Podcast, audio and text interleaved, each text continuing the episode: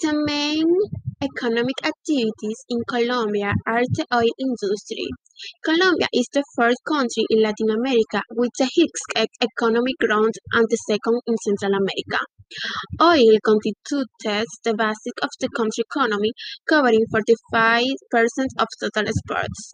Agriculture and livestock. Loading cereal grains, one of the bases of the agro-export economy. Agriculture and livestock make up the second most important economic activity in the country and constitute 21% of the country's total exports. Meaning, the main mining resources of Colombia can be divided into two groups, mainly destined for exports, esmeraldas, platinum, silver, and gold, mainly destined for the domestic markets of the country, cement, coal, clay, salt, sand, gravel, and silica. Most of the mining resources are found in the west and northwest of the country, in the Andean and coastal regions of Colombia. Tourism. Colombia is, is one of the most visited countries in Latin America.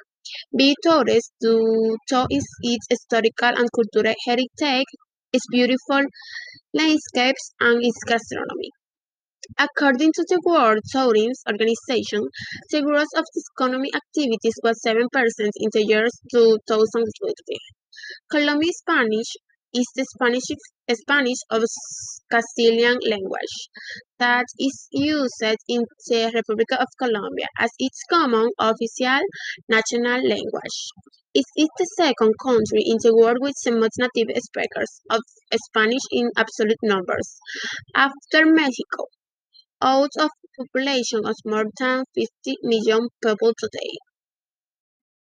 The gastronomy. The gastronomy of Colombia is the result of the fusion of foods, culinary practice, and traditions of local Indo-American, European, and African cultures. Although there is no consensus regarding a single dish that represents all of Colombia gastronomy, the arepa and sancocho stand out as the most representative. Other outstanding regional dishes are the typical paisa, tribe of Antioquia region, the Santa Fe ajiaco, the Tolima Huilense suckling pig, and the coastal cheese mote, among others.